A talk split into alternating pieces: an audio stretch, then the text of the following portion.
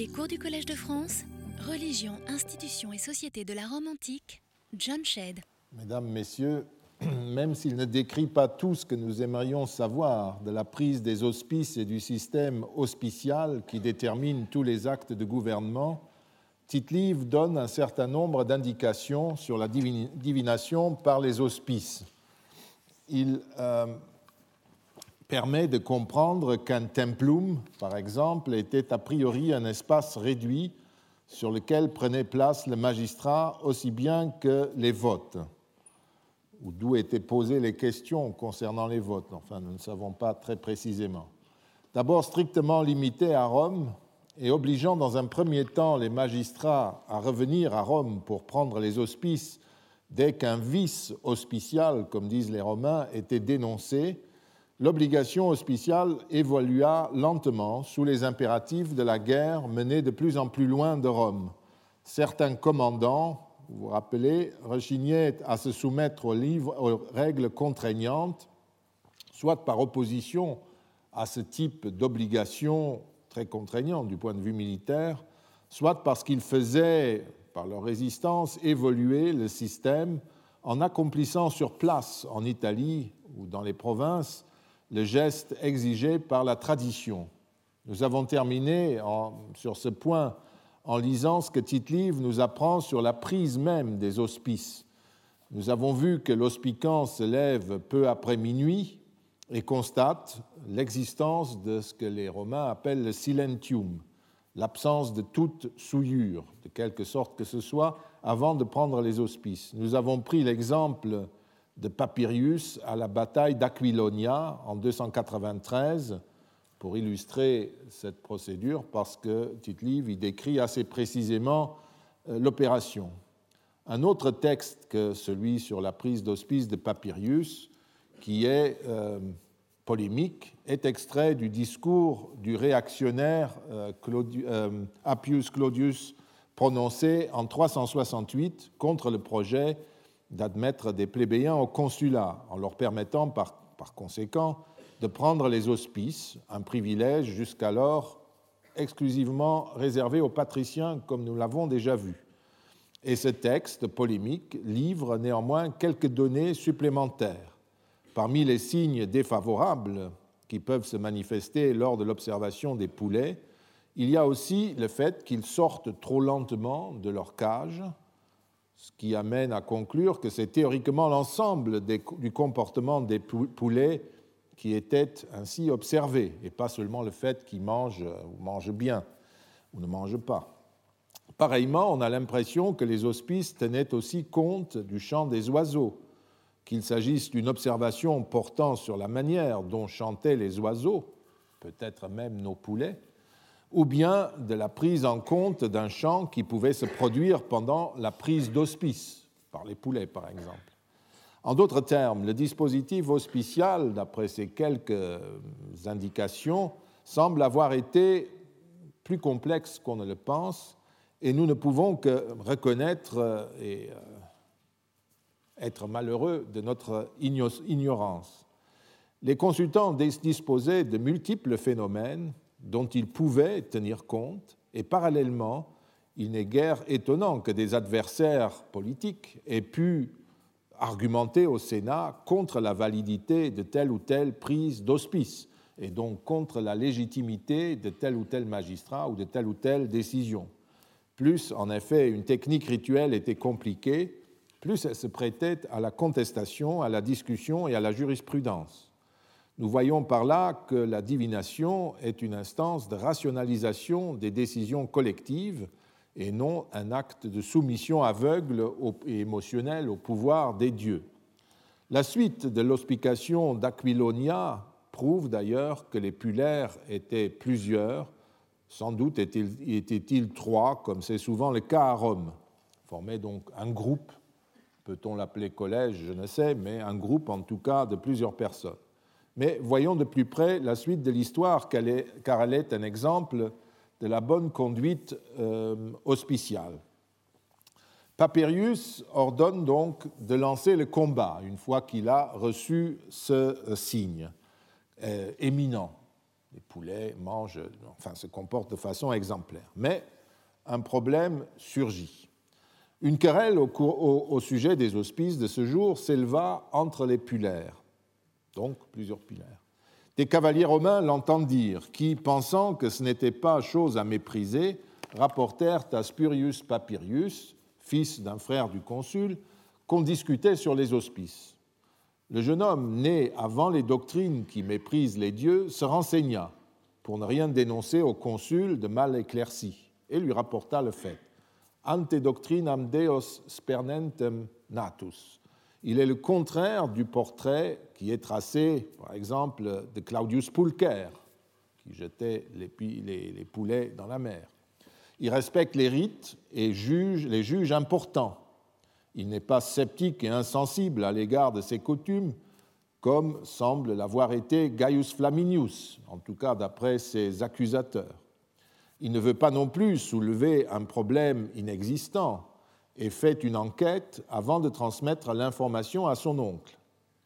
Le moment est très critique face à une armée samnite particulièrement redoutable, avec des troupes d'élite dont nous avons vu les rites effrayants de recrutement. Le consul Papirius ne peut pas commettre d'erreur. Et c'est pour cela que son, neveu est scrupuleux aussi sur, sur l'affaire. Papirius se comporte de façon exemplaire. Comme il en a le droit, il interprète comme il l'entend l'hospice reçu. Il l'a trouvé très favorable et il maintient son interprétation. Ce n'est ni du cynisme ni de l'impiété. Le texte même de Tite-Live, qui vient de faire l'éloge de l'attachement à la coutume, l'exclut. C'est simplement le jeu classique d'une religion ritualiste avec tous les aspects d'un rite le consul considère comme hospice non pas le fait même qui a été observé, mais l'annonce faite par le pulaire. À son sujet, le consul ne fait aucune enquête, se contentant de déclarer que si le pulaire a menti, il prendra l'impiété sur lui-même. En d'autres termes, Papirius dénonce un classique jugement, prononce un classique jugement d'impiété il dégage l'armée de la responsabilité de l'impiété, si elle existe, et proclame sa propre innocence. Puis il fait placer les pulaires au premier rang de ses troupes. Il les traite donc bien comme un groupe qui est collectivement responsable de la faute de l'un des leurs. Les autres auraient dû tout de suite interpeller leurs collègues et dénoncer la faute. Je reviendrai sur la décision prise par Papyrus. Pour l'heure, je me contente de noter qu'avant même la bataille, une lance venue d'on ne sait où s'abattit, abattit l'un des pulaires, c'est le méchant évidemment, le coupable, tandis qu'un corbeau poussait un cri. Pour Papirius comme pour Tite-Live, c'est le signe que les dieux approuvaient la décision. Et bien sûr, vous n'en doutez pas, Papirius remporta une victoire éclatante, non sans avoir offert la coupe de vin doux à Jupiter Victor, comme vous vous rappellerez. Avant de continuer, je veux mentionner encore les allusions que fait Tite-Live à des prises d'hospices privés qu'avait coutume de faire Scipion, lequel consultait, disait-on, Jupiter en privé sur toutes les affaires qu'il devait mener dans la journée.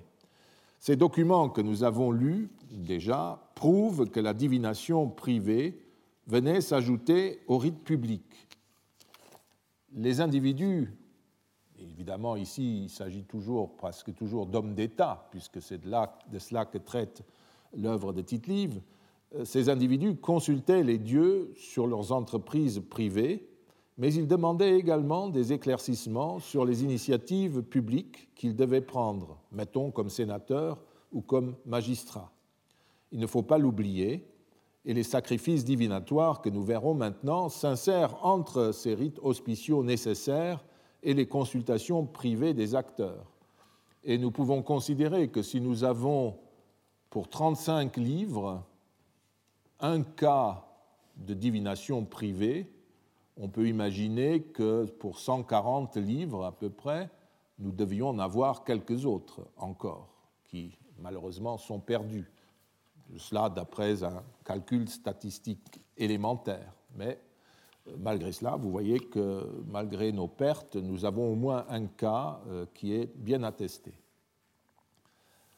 L'un des textes que nous avons commentés et qui se rapportait au grand-père de notre papyrus cursor, mentionne qu'à euh, une demande angoissée formulée par les Tarentins, il répondit qu'il disposait d'hospices favorables et, c'est cela qui nous intéresse, que les extas, la fraissure de la victime offerte en sacrifice, étaient également favorables. Avant de livrer combat, un combattant romain se livrait donc à deux actes divinatoires, la prise d'hospice et le sacrifice divinatoire. Cette consultation est souvent simplement signalée, mais avec ici et là de petites précisions précieuses pour nous. Nous voyons ainsi un dictateur retardé par ce sacrifice. Il attend, il attend, etc de la même manière qu'il aurait pu être retenu par des auspices défavorables. Vous voyez le parallélisme entre les deux consultations. Le récit d'une consultation accomplie par Tiberius Gracchus en 213 et qui prélude à sa mort est plus précis. Ce n'est pas le sacrifice lui-même qui livre un présage négatif lors de l'examen de la fraissure, mais c'est un présage nouveau qui vient se greffer sur le rite. En effet, au moment où il offrait la fraissure, deux serpents vinrent ronger le foie, qui correspondait dans l'art des aruspices à la, part, à la part liée au sacrifiant, la part familière, comme on disait.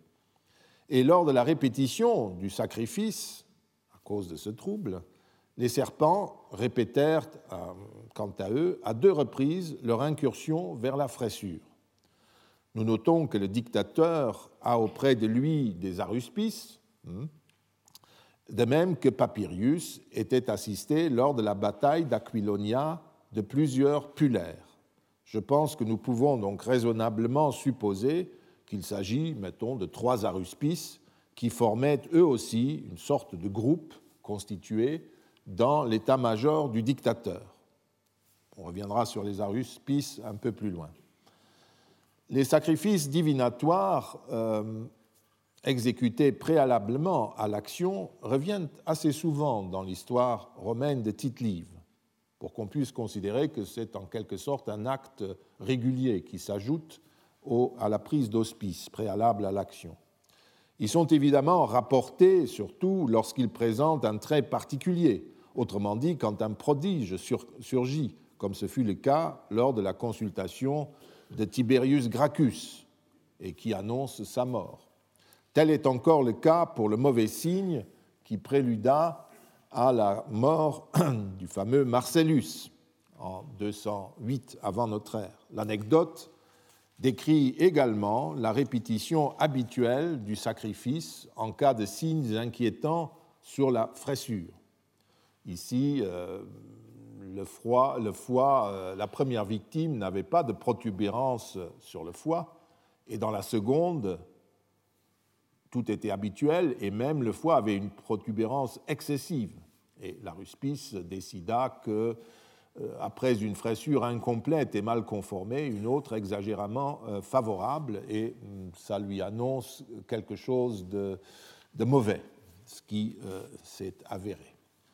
En 200, au moment où les consuls euh, devaient aller faire la guerre au roi Philippe en Macédoine, nous avons un passage qui révèle que le Sénat était lui aussi attaché à ce type d'oracle donné par le sacrifice divinatoire, et cela à Rome même, puisque nous lisons que le Sénat décréta d'abord que les consuls immoleraient les grandes victimes aux dieux qu'il jugerait à propos de choisir et qu'il leur adresserait cette prière. Puissent les projets arrêtés par le Sénat et le peuple romain dans l'intérêt de la République et de la guerre nouvelle qu'ils vont entreprendre, avoir pour le peuple romain, les alliés et le nom latin, les alliés latins, une bonne et heureuse issue.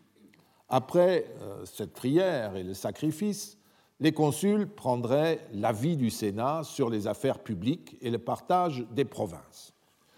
On pourrait penser qu'il s'agit ici des vœux du début de l'année, par exemple, mais Tite-Livre ne précise pas que l'événement s'est déroulé, ce jour-là, même si nous sommes au printemps 200. Euh, si c'était le cas, nous aurions un bel exemple de vote sénatorial ordonnant l'acquittement votif et la prise de nouveaux vœux. Mais hélas, euh, nous ne pouvons pas le dire et nous ne pouvons rien en dire davantage.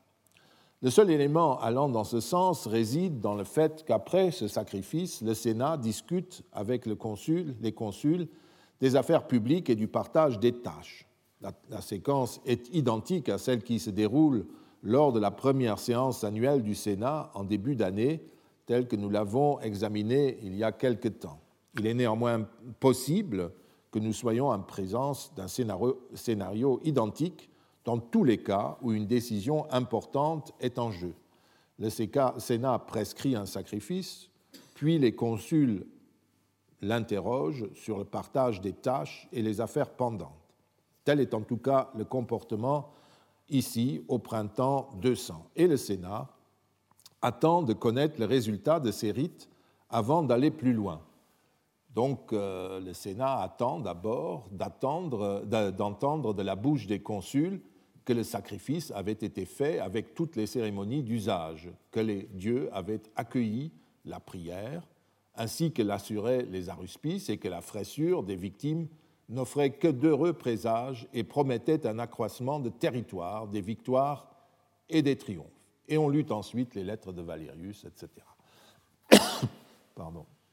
Donc vous voyez que c'est un sacrifice divinatoire prospectif il ne s'agit pas simplement de faire accepter une décision, mais c'est quelque chose de plus. On veut savoir si euh, ce sacrifice, et notamment la fraissure des victimes, annonçait un accroissement de territoire, des victoires et des triomphes. Vous vous rappelez la prière qui a été faite, et euh, c'est donc une exploration que le Sénat fait faire au consul avant d'aller plus loin.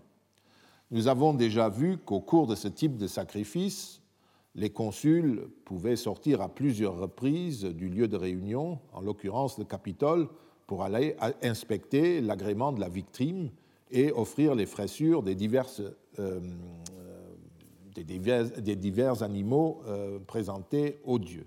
Dans le cas présent, tout était apparemment favorable et annonciateur donc de succès. Ce n'était en revanche pas le cas, vous vous rappelez, du sacrifice d'acquittement des vœux annuels accompli au début de l'année 176. Relisons un passage du texte. Pendant que ces affaires se traitent au Sénat, Gnaeus Cornelius, étant sorti du temple sur l'invitation que lui en emporta un messager, revint un instant après, la confusion sur le visage, et exposa au père conscrit que le foie du bœuf de 600 livres qu'il avait immolé s'était dissous. Ne s'en rapportant pas, disait-il, au témoignage du victimaire, il avait fait vider toute l'eau de la marmite dans laquelle on faisait cuire la fraissure, et s'était assuré que parmi tous les autres éléments de la fraissure, qui étaient bien entiers, le foie seul, par un incroyable mystère, avait été consumé par une inénarrable putréfaction. Ce prodige effrayait déjà les pères lorsque l'autre consul vint accroître leurs appréhensions en révélant qu'après avoir trouvé un foie sans tête, il n'avait pas poussé jusqu'à la parfaite réussite le sacrifice de trois bœufs. Le Sénat ordonna l'immolation de grandes victimes jusqu'à un complet agrément. Tous les dieux agréèrent, dit-on, ces offrandes, sauf la déesse Salus, salut, auprès de laquelle Pétilius n'eut pas de succès. Ce texte est absolument passionnant pour nous. Nous l'avons déjà commenté pour ce qui concerne la procédure sacrificielle et votive du Nouvel An. Ici, des prodiges se produisent pendant l'avant-dernière phase de l'acquittement des vœux pour le salut de la Respublica, la cuisson de la fraissure. Un premier fait stupéfiant se produit le personnel sacrificiel d'un des consuls lui apprend que la fraissure de l'un des bœufs qu'il avait immolé ne contenait pas de foie. Surpris et présumant une erreur de l'huissier, le consul va lui-même vérifier ce fait incroyable en versant tout simplement le bouillon, si vous voulez. Ce passage contient une illustration de ce que je vous ai dit au début du cours. À propos de la discussion concernant le scepticisme exprimé de ci de là par Tite-Live, Jerzy Linderski a proposé de rapprocher les diverses positions de Tite-Live sur la crédibilité des prodiges annoncés du scepticisme rituel des acteurs eux-mêmes, qui doutent et doivent douter eux-mêmes et refusent d'admettre a priori certains signes. Pétilius reçoit cette annonce incroyable. Dans un premier mouvement, il n'y ajoute pas foi et se demande s'il ne s'agit pas d'une réaction exagérée, c'est-à-dire superstitieuse, du sacrificateur, ce victimaire, ce boucher sacrificiel, qui appartenait à son état-major. Le victimaire a pu s'affoler en face d'une simple anormalité, et le responsable de l'acte divinatoire intervient, intervient à ce moment-là en personne pour euh, s'assurer des données. Et il découvre que le foie, vous noterez que pas euh, n'existait pas, mais qu'il avait disparu, qu'il avait pourri, qu'il s'était dissous. Il avait une grosse cirrhose sans doute. À ce premier signe défavorable, il s'en ajoute un deuxième qui concerne l'autre consul, dont un bœuf possédait un foie sans tête, celui-là. Et trois répétitions du sacrifice n'avaient toujours pas donné un résultat favorable. Le Sénat, qui statue, vous le voyez très clairement ici, en dernier ressort sur ces rites et l'expiation, enfin la solution à trouver en cas de non-litatio, décide de faire sacrifier jusqu'à l'agrément de toutes les victimes. Et ceci réussit pour Cornelius, mais échoue partiellement pour Pétulius, non pas pour le bœuf de Jupiter, qui finit apparemment par être agréé auprès des tentatives répétées du consul, mais pour une vache offerte à la déesse Salus. Et la cérémonie fut conclue sans que ce sacrifice ait pu être agréé. La suite du texte de Tite-Livre, du récit, révèle ce qui était en cause, le salut du consul lui-même. Celui-ci périt en effet au cours de l'année. Et nous avons déjà lu un autre événement grave qui se produit juste avant la bataille dans laquelle il meurt et qui annonce encore une fois euh, qu'il euh, aura de grosses difficultés. Ainsi, dans le courant d'un acte divinatoire assez simple, qui consistait à voir si la triade capitoline et Salus agréaient les victimes promises par vœu, et si l'état de, la République était toujours la même que l'année précédente, eh bien, pour ce geste assez banal, si vous voulez, des prodiges supplémentaires viennent se greffer sur la cérémonie. Cette fois-ci, des événements inquiétants sont annoncés par la répétition des incidents, ainsi que par le refus inflexible de Salus d'accepter ce sacrifice. Le dispositif sacrificiel lui-même, qui consacrait l'aide divine reçue au cours de l'année écoulée, hein, les vœux ont été enfin, sont à acquitter parce que ces dieux se sont euh, conduits correctement comme grands protecteurs de l'État romain en assurant son salut, et ainsi euh, que le refus inflexible de Salus d'accepter euh, le sacrifice et ces événements inquiétants que je vous ai décrits annoncent que quelque chose ne va pas. Et les sacrifiants, vous le voyez, ce, dispositif et ces incidents qui procurent un, nouveau support de dialogue avec les dieux annoncent quelque chose que les sacrifiants ne décodent que partiellement. Ils ne se doutent pas que ce qui est en cause réellement, euh, c'est un grave désordre à la tête de l'État, c'est que le, consul va mourir au cours de son exercice. Nous notons ici nous sommes à Rome, au Capitole, que les consuls n'ont pas d'aruspice à leur côté. Je suppose que c'est parce qu'ils se trouvent à Rome et qu'il s'agissait de sacrifices de routine dans lesquels sans doute ces prêtres n'intervenaient pas, à moins que dans l'état-major il y ait avec le victimaire un aruspice ou trois aruspices, mais qui n'interviennent absolument pas puisque leur rôle était purement technique. On peut rapprocher des événements du Nouvel An 176 avant notre ère les événements dramatiques de la bataille du Vézéris. Nous avons également déjà vu. Euh, en 340 avant notre ère, au cours de laquelle, bataille au cours de laquelle Publius Decimus Mus, père, se consacra avec les ennemis au dieu d'en bas. L'aruspice, là il est bien présent, déchiffre de façon nuancée la fraissure. Dans l'ensemble, elle est bonne, mais la tête du foie, dans la partie familière, c'est-à-dire relative au sacrifiant, est inquiétante. L'autre consul, en revanche, avec sa fraissure, n'a aucun problème. Décius comprend immédiatement. Les dieux sont d'accord avec son intention et lui indiquent par ce billet qu'ils ont compris qu'il va se sacrifier et qu'ils l'acceptent. Et c'est déjà une annonce de succès, si vous voulez. Contrairement à Pétilius et au sénateur, Décius a été capable de percevoir la signification complète des caractéristiques de la fraissure. Mais il est vrai que lui-même et tous savaient déjà ce qui allait se passer pendant la bataille. Les livres conservés de Tite-Live ne contiennent malheureusement aucune description précise de l'autre grand oracle romain que sont les livres sibyllins. Et surtout, ils ne disent pas clairement comment s'opérait la consultation de ces livres. Ils transmettent néanmoins un certain nombre de données qui ne sont pas inintéressantes. Ainsi précise-t-il, regardons d'abord la terminologie, les diverses initiatives qui sont liées à une consultation.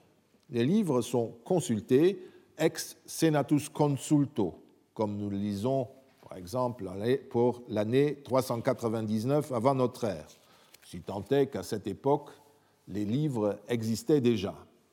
En 218, en tout cas, il n'y a pas de doute qu'ils aient existé, et les décemvirs reçoivent du Sénat l'ordre de les consulter. Lors de l'épisode de 217, nous lisons que les décemvirs, sur injonction du Sénat, consultent, inspicere, les livres, et font ensuite un rapport au Sénat, une relatio, également appelé Renunciatio, annonce en 191 euh, avant notre ère. Et il existe de nombreux autres euh, exemples de cette procédure. Cette relatio, cette renunciatio, ce rapport ou cette annonce, se faisait en fait techniquement par un édit des prêtres, comme nous pouvons le lire pour l'année 193. je suis allé dans le mauvais sens, 173, euh, où vous voyez qu'un décret editum que ab, ils éditent littéralement, donc c'est un édit des décemvirs apprend quelle victime il fallait immoler et à quel dieu, etc. Et même chose, en 190, les décemvirs avaient prescrit par édit suivant les livres sibyllins, quel dieu il fallait prier, etc. Il est tout à fait normal que les prêtres répondent par un édit aux demandes, au Senatus Consulte, du Sénat. Nous savons qu'il en allait encore ainsi à l'époque impériale. Procédure n'a apparemment jamais changé.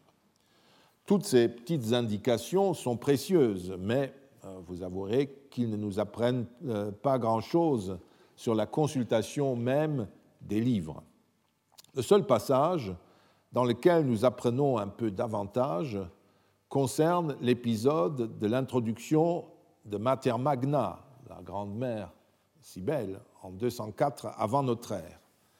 À cette époque, les citoyens à Rome s'étaient depuis peu mis dans l'esprit un scrupule religieux, écrit Tite-Live, parce qu'on avait trouvé dans les livres sibyllins consultés inspectis, inspicere, à cause de la fréquence exceptionnelle des pluies de, pierre cette année-là, des vers, Carmen, ou un poème, disant qu'à quelques moments, un ennemi étranger porta en Italie la guerre, on pouvait le chasser d'Italie et le vaincre si l'on transportait la mer de Lida, de Pessinonte, en Asie mineure, à Rome. Cet oracle découvert, inventum, invenire, par les décemvirs, avait d'autant plus frappé le Sénat que les ambassadeurs qui avaient porté une offrande à Delphes rapportaient eux aussi, et que dans leur sacrifice à Apollon Pythien, tout avait toujours été euh, favorable et que l'oracle avait répondu qu'une victoire bien plus grande que celle dont les dépouilles leur permettaient de porter cette offrande était proche pour le peuple romain. En consultation euh, parallèle d'Apollon, si vous voulez. Tite-Live n'entre malheureusement pas dans le détail de cette consultation connue de tous, de tous ses contemporains, parce qu'elle est extrêmement célèbre. Mais il est cette fois-ci plus précis. Les décemvirs donc consultent les livres, c'est-à-dire cherchent, car ensuite ils trouvent. In venire, un carmen, des vers, un oracle. C'est en effet sous forme de vers que les oracles sibyllins se présentaient, soit dans les livres mêmes, soit dans l'élaboration qu'en faisait l'oracle annoncé, composé à l'aide de techniciens, et qui consistait, si l'on en croit Cicéron, en hexamètres construits, en hexamètre grec, construits à partir du ou des vers précédents, retrouvés dans les livres sibyllins, et qui formaient des acrostiches du nouveau poème. Je vous donne un exemple d'un vers de ce type que vous pouvez voir, au moins le début, en acrostiche des hexamètres grecs qui euh, suivent et le nouveau poème prescrivait tous les rites qu'il convenait de faire. Nous ne pouvons que spéculer sur la nature du Carmen, de l'oracle qui devait se présenter de cette manière, dont parle Tite-Live pour 204.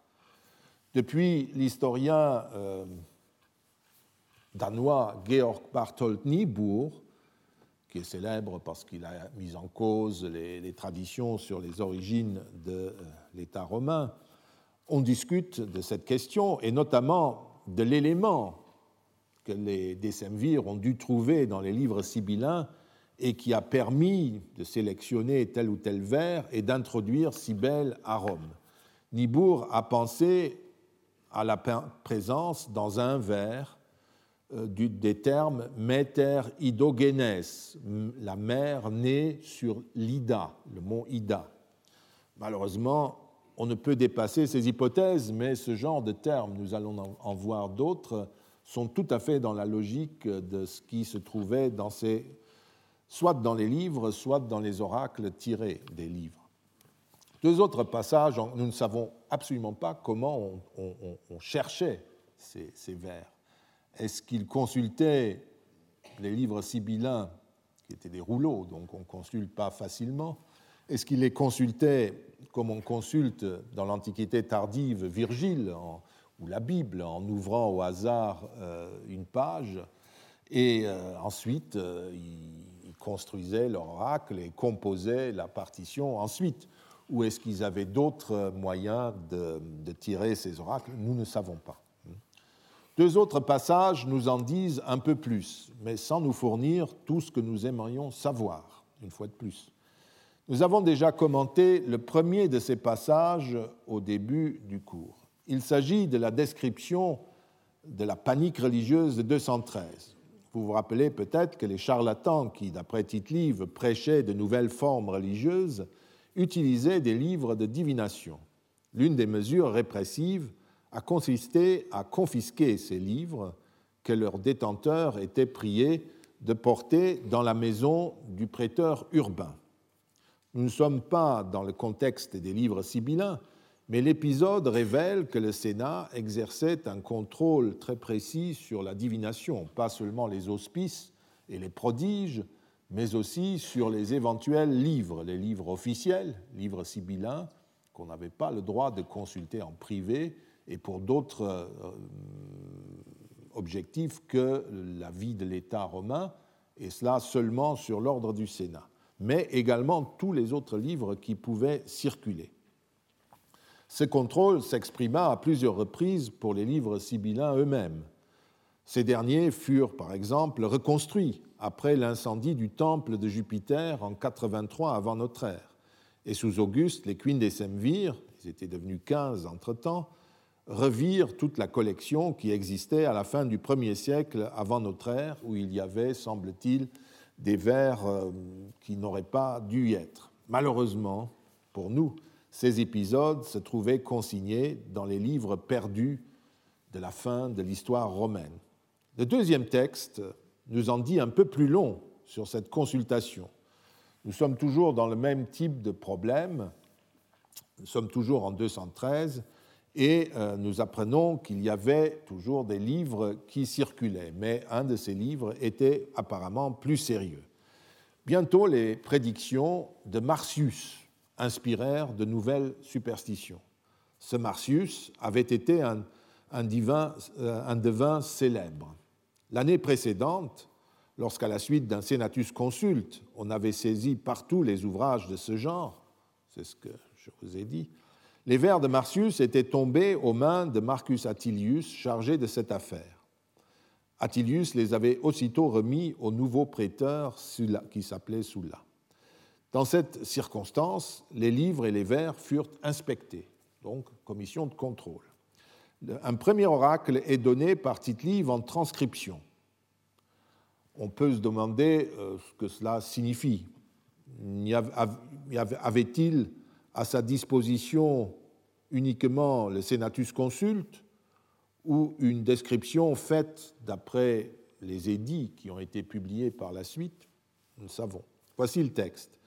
Fils d'Ilion, Troiugena, fils de Troie, fuis, Romain, le fleuve de Cannes, de peur que des étrangers ne te forcent à combattre dans les plaines de Diomède, dans les Pouilles mais tu ne croiras pas jusqu'à ce que ton sang ait inondé ces plaines, jusqu'à ce que le fleuve ait, de la terre fertile, porté dans la mer immense des milliers de tes cadavres et que ta chair soit devenue la proie des poissons, des oiseaux et des bêtes qui habitent la terre. C'est là ce que j'ai appris de la bouche de Jupiter.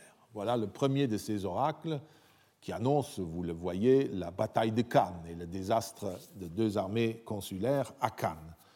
Et euh, c'est ce genre de, grandes déclarations qui commencent en général les oracles sibyllins.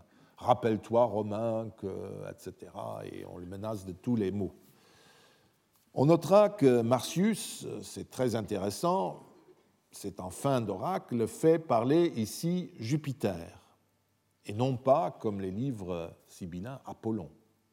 Donc c'est un versant romain de la divination.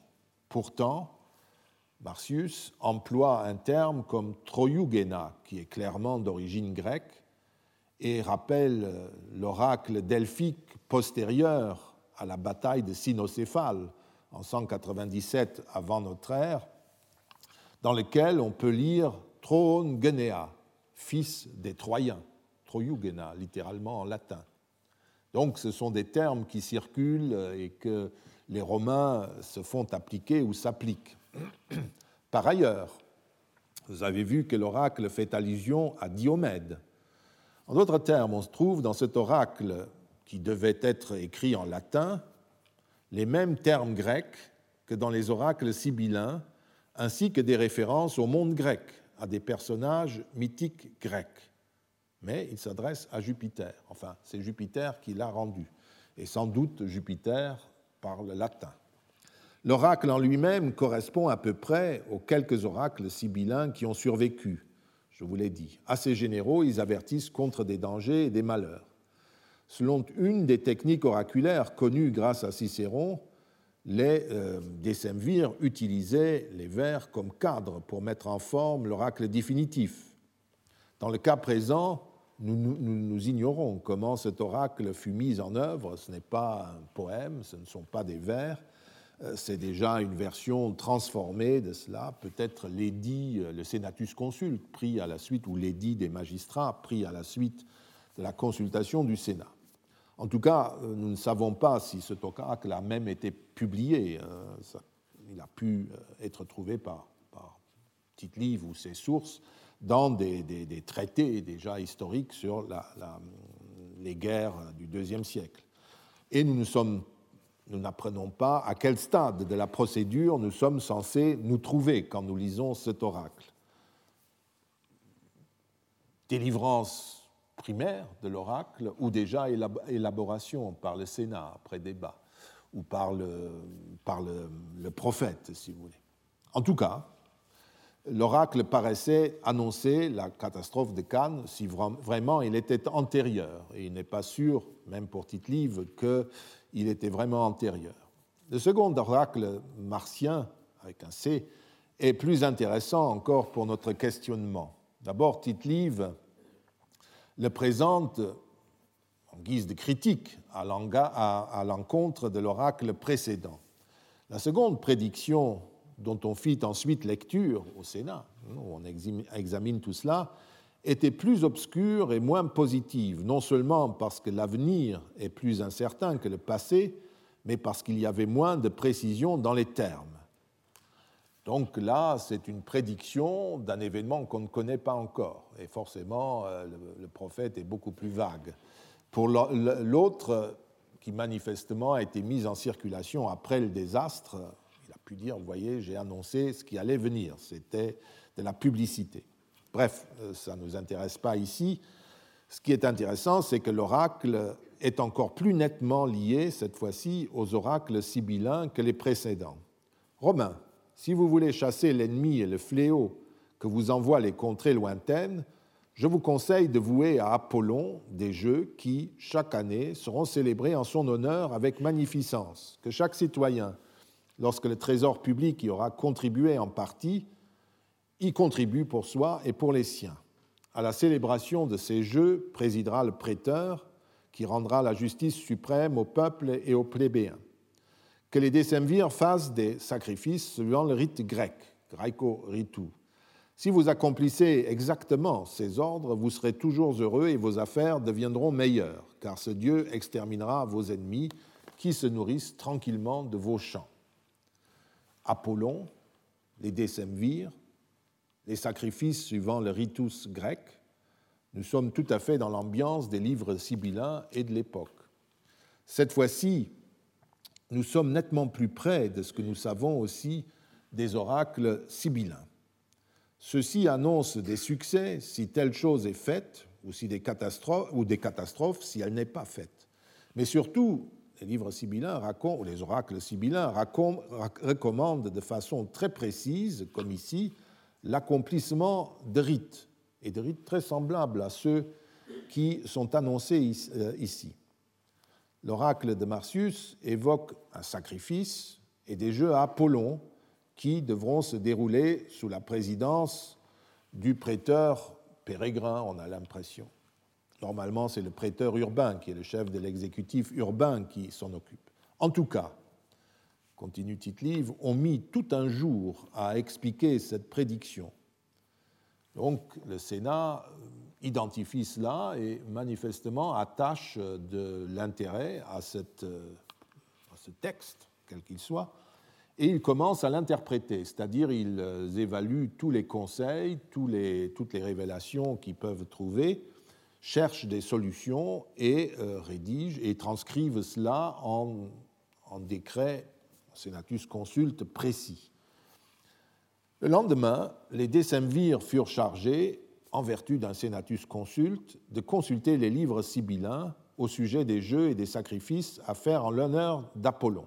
Donc le Sénat a retenu ce conseil, mais avant d'aller plus loin, consultation des livres sibyllins sur tout cela. Les livres consultés, les décemvirs firent leur rapport et le Sénat décréta que. Donc le Sénat décréta par conséquent, euh, après avoir consulté euh, les livres euh, sibyllins sur les mêmes prodiges et sur les mesures proposées, que l'on pouvait accepter tout cela et que des jeux seraient institués et célébrés en l'honneur d'Apollon et que, après la célébration des jeux, on donnerait aux prêteurs 12 000 livres d'airain de bronze pour les sacrifices et pour deux grandes victimes.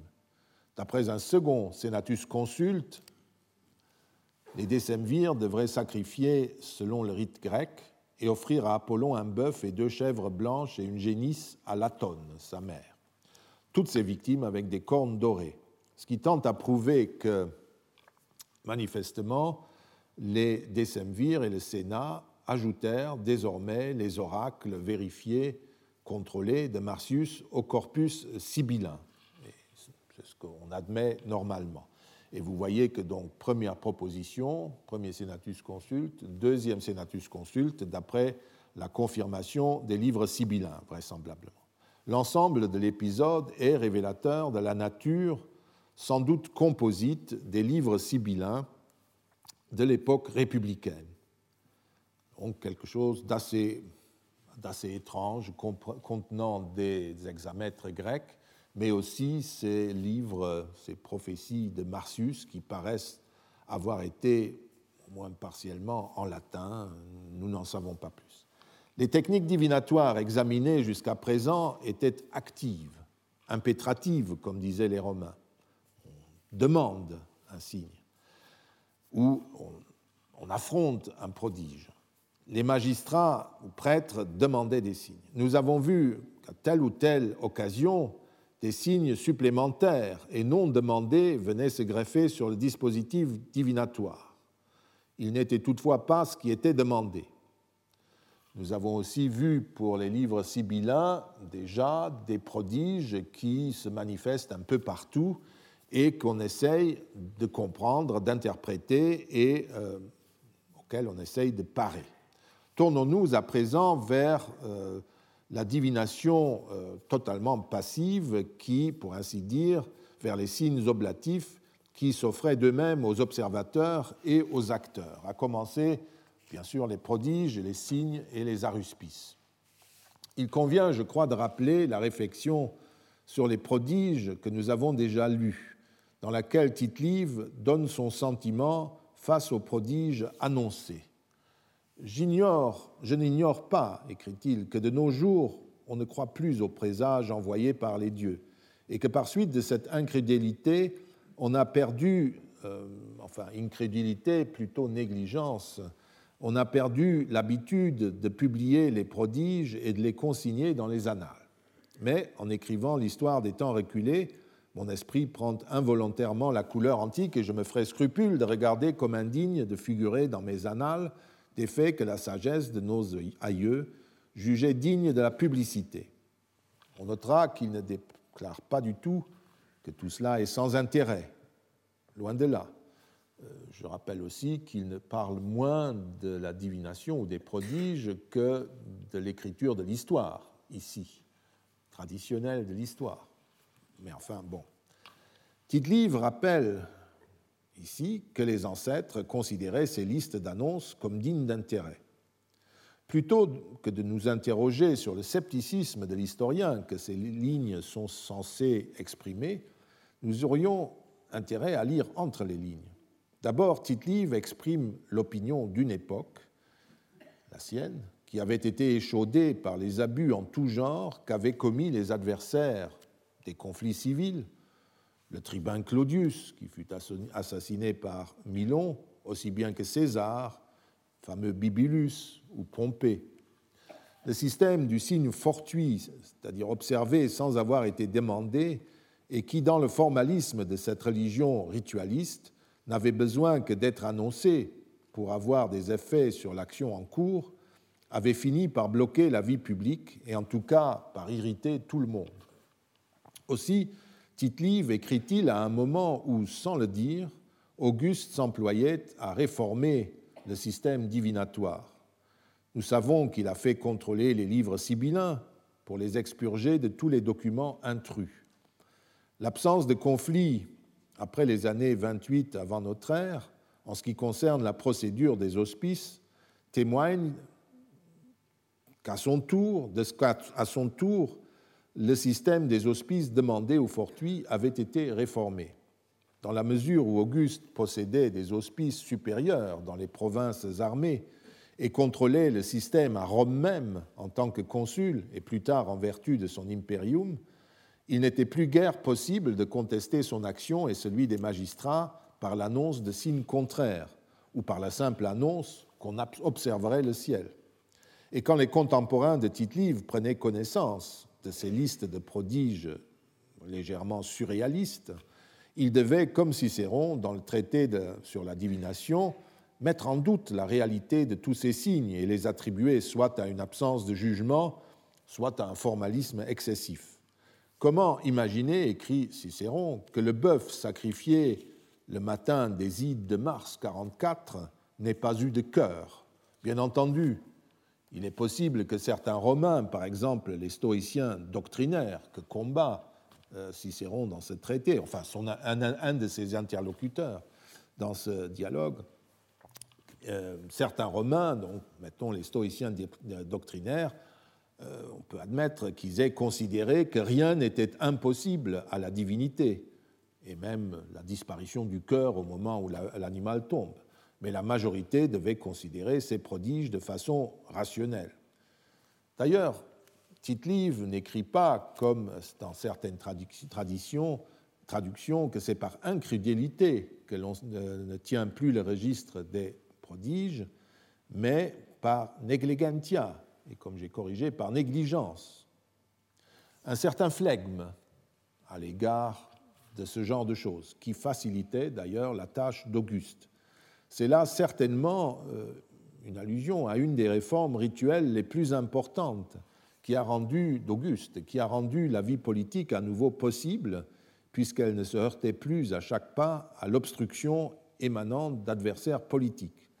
On imagine qu'Auguste invoquait la piété le sérieux de la divination pour justifier cette réforme silencieuse, qui a peut-être consisté dans le maintien de la législation hostile à l'annonce des signes fortuits avant les assemblées qui avait été l'œuvre du tribun de la plèbe Claudius et contre les loi contre laquelle hurle Cicéron, si vous voulez, mais qui, à cette époque, était bien commode pour désarmer euh, ce genre de pratique. Il suffisait de la laisser en action, de ne plus en parler, et ainsi, par défaut, euh, l'obstruction hospiciale disparaissait.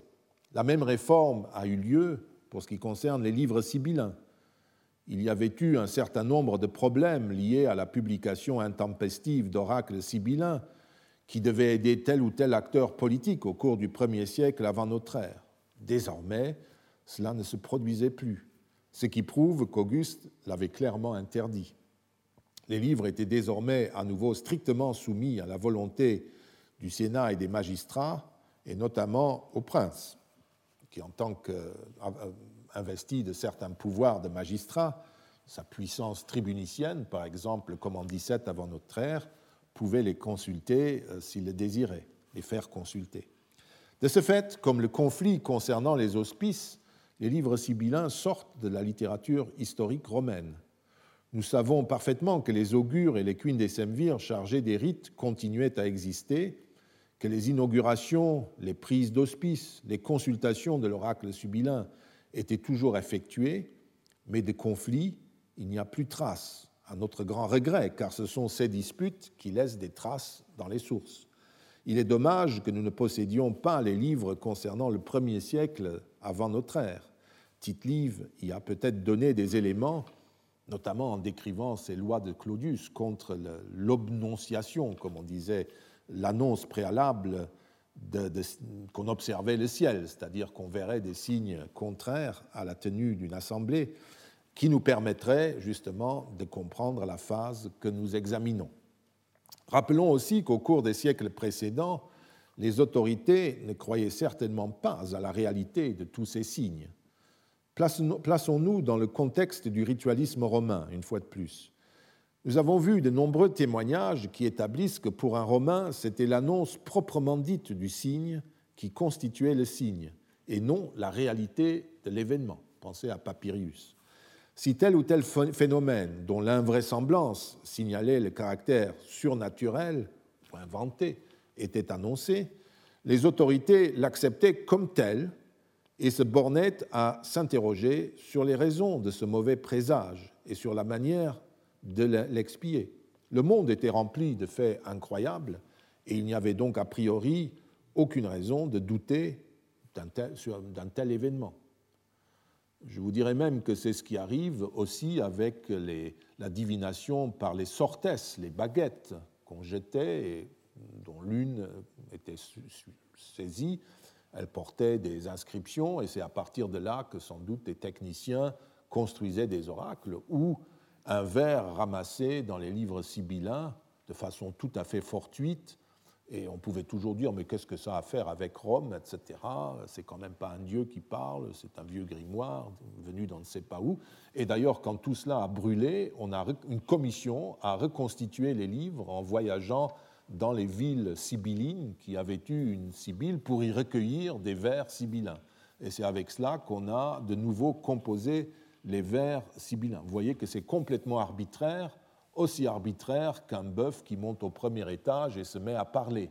Euh, Ce n'est pas ça l'important. L'important, c'est que quelque chose est qualifié de signe, fait consensus comme signe, qu'il soit absurde ou à peine croyable ou pas, mais qu'il est annoncé. Et c'est sur cette annonce qu'on commence à réfléchir, c'est cette annonce qu'on commence à euh, décomposer pour en tirer des enseignements. Cela dit, voyons maintenant ce que tite nous apprend sur les prodiges des siècles antérieurs.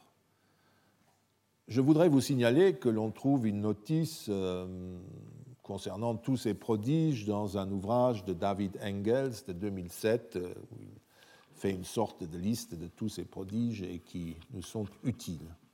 Prenons d'abord quelques exemples. Les prodiges émaillent le récit depuis l'époque royale jusqu'au 1er siècle avant notre ère. Ils continuent d'ailleurs après, quoi que dise Tite-Live, et on trouve des éléments de ci, de là, mais je vous l'ai dit, ce n'est plus un enjeu public comme cela l'était euh, auparavant. Ça redevenait un élément de la pratique religieuse quotidienne. Prenons d'abord quelques exemples. Comme j'ai dit, lorsque sous Tarquin le Superbe, les travaux de construction du temple de Jupiter très bon et très grand débutent au Capitole, deux prodiges se produisent. Le premier survient au moment où le site du futur Templum est libéré rituellement. Une fois de plus, nous obtenons une petite information sur la procédure augurale, car ce sont les augures qui gèrent la phase de la libération, de la qualification effatio par la parole et de l'inauguratio, c'est-à-dire de la constitution d'un temple, d'un espace apte à accueillir des activités publiques valides en droit public, et notamment un espace apte à recevoir la construction de la résidence d'une divinité avec son hôtel. Seule la phase de la libération est rapportée brièvement, hélas, parce que c'est là qu'il y a eu un petit incident. La libération consistait donc à affranchir l'endroit de toute servitude humaine et divine. Il doit être collectif et il ne doit pas y avoir d'autre autorité que celle du peuple romain, même pour la résidence d'un dieu. Or, il y avait déjà, nous raconte-t-on, au Capitole des petits sanctuaires appartenant à diverses divinités. Alors que les oiseaux avaient autorisé, prise d'hospice, hein, euh, l'exauguration de toutes les chapelles, ils ne la permirent pas pour le sanctuaire de Terminus.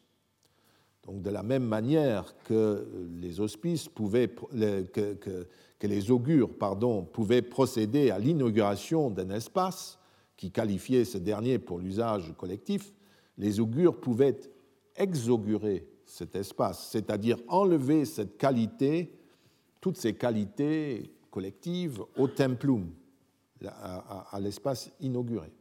Nous apprenons que cela se faisait par l'observation des oiseaux, et tite mentionne à bon droit la prise d'augure quand il signale que l'augurium, au neutre, fut respecté. Les prêtres appelés augures, augure, prenaient en effet non pas des hospices quand on est techniquement précis, c'est les magistrats qui prennent les hospices, ou les hospices désignent de façon très neutre l'observation des oiseaux. Les augures, au contraire, les prêtres, prennent des augurias. Pour nous, c'est indistinct, mais pour les Romains, c'est le masculin et le neutre. Le texte de l'historien est diablement précis, vous le voyez, il n'écrit pas n'importe quoi, il fait des clins d'œil techniques de temps à autre à ceux qui connaissent. L'information sur ce rite est importante car si l'on connaît le texte le terme exauguré, exauguration, la procédure elle-même n'est pas décrite ailleurs. C'est de la même manière que certains prêtres, euh, qui étaient inaugurés par les augures au moment de leur investiture, comme par exemple les Saliens, étaient exaugurés s'ils quittaient leurs fonctions. Mais à propos des Saliens, il y a discussion. Certains historiens n'admettent pas que c'était une vraie inauguration et une véritable exauguration. Ils pensent que c'est un emploi euh, très euh, souple, très lâche du terme. Je reste pour ma part plus réservé parce que ces termes, euh, inaugurer un salien, exaugurer un salien parce qu'il devient pontife ou, prêteur, figurent sur les listes officielles épigraphiques des, Saliens affichés sur leur bâtiment, euh, sur leur siège. Ce sont des inscriptions très officielles et je me demande si euh, on affiche un jargon approximatif quand il s'agit de points euh, religieux techniques très précis. Peu importe. En tout cas, le dieu borne, Terminus, ne pouvait évidemment pas être arraché à l'endroit qu'il marquait. L'anecdote est un petit mythe étiologique qui explique la nature du dieu sa fonction, pour parler comme Georges Dumézil. Il ne peut bouger ni être déplacé. Les responsables respectent la volonté divine et lui aménagent un espace propre dans le temple de Jupiter, dont Terminus incarne par ailleurs un des aspects, le respect des justes contrats, et juste si vous voulez, euh, contrats de propriété. Dans le récit de tite la résistance de Terminus est un omen, un présage. Il ne s'agit pas d'un événement incroyable, mais d'un fait imprévu, relativement banal, arrivé par la volonté des dieux. Pour le roi et les autres Romains, ce présage est un hospice. Notez chez tite l'emploi du terme hospice pour les autres, de la permanence du petit Dieu et donc des Romains à cet endroit. Jamais les bornes de Rome ne se déplaceront. Mais l'histoire ne s'arrête pas là et nous continuerons à la lire la prochaine fois. Je vous remercie. Retrouvez tous les contenus du Collège de France sur www.colège-2-france.fr.